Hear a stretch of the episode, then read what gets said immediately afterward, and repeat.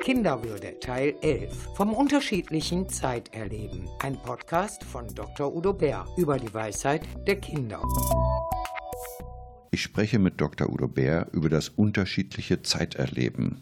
Ja, ja, ich komme gleich. Wie oft haben Sie das schon einem Kind gesagt? Und wann ist eigentlich gleich? Sie wollen ja nur noch schnell etwas fertig machen.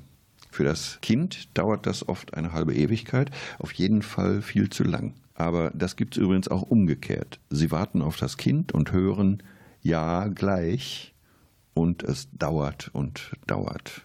Udo Bär, warum ist es wichtig, sich mit dem Thema unterschiedliches Zeiterleben auseinanderzusetzen? Ja, weil ich oft mitbekomme, dass das ein Kampfschauplatz ist zwischen Erwachsenen und Kindern, vor allen Dingen zwischen Eltern und Kindern, wo es viele Konflikte gibt, auch viel Leid, viel genervt sein und auch oft so eine Hoffnungslosigkeit. Das ändert sich doch nie. Jeden Morgen muss meine Tochter ihre Barbie noch anziehen und ich muss zur Schule, sie zur Kita bringen oder zu, weil ich ja arbeiten muss und, und, und. Wir haben zwei Zeiten. Wir haben die objektive Zeit da tickt die Uhr. Eine Stunde ist eine Stunde überall, eine Minute ist eine Minute überall. So, und wir kennen es alle, dass manchmal die Zeit ganz schnell vorbeigeht und manchmal ewig. Im Urlaub geht sie immer zu schnell vorbei.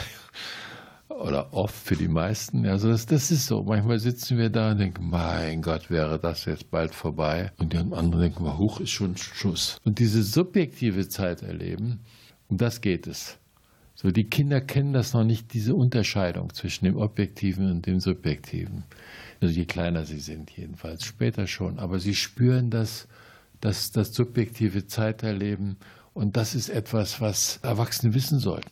Also haben Kinder schon auch eine Art Zeitgefühl? Ja, sie haben Zeitgefühl, aber nicht das der Uhr, sondern das, dass die Barbie-Puppe noch fertig gemacht werden muss oder dass äh, ich eben noch was zu Ende lesen muss oder das Computerspiel noch die Runde zu Ende spielen möchte.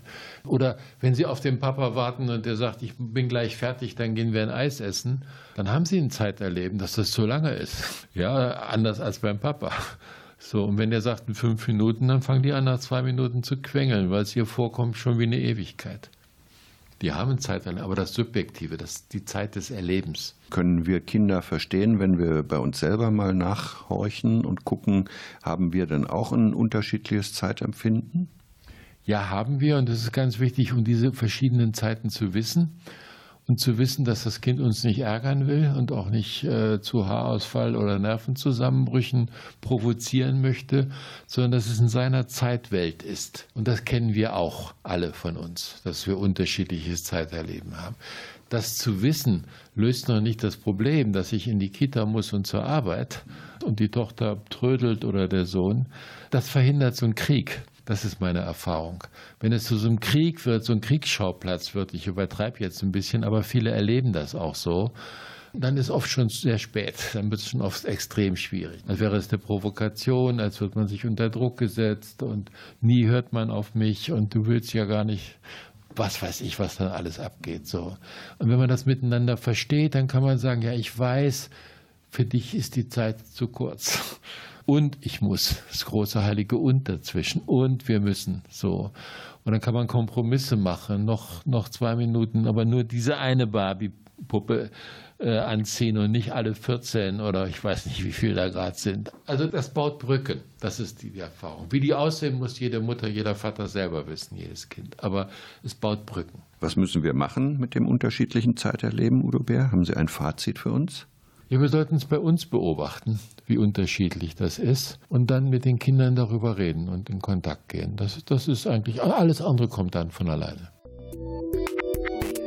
Sie hörten Dr. Udo Bär im Bärport Kinderwürde über die Weisheit der Kinder.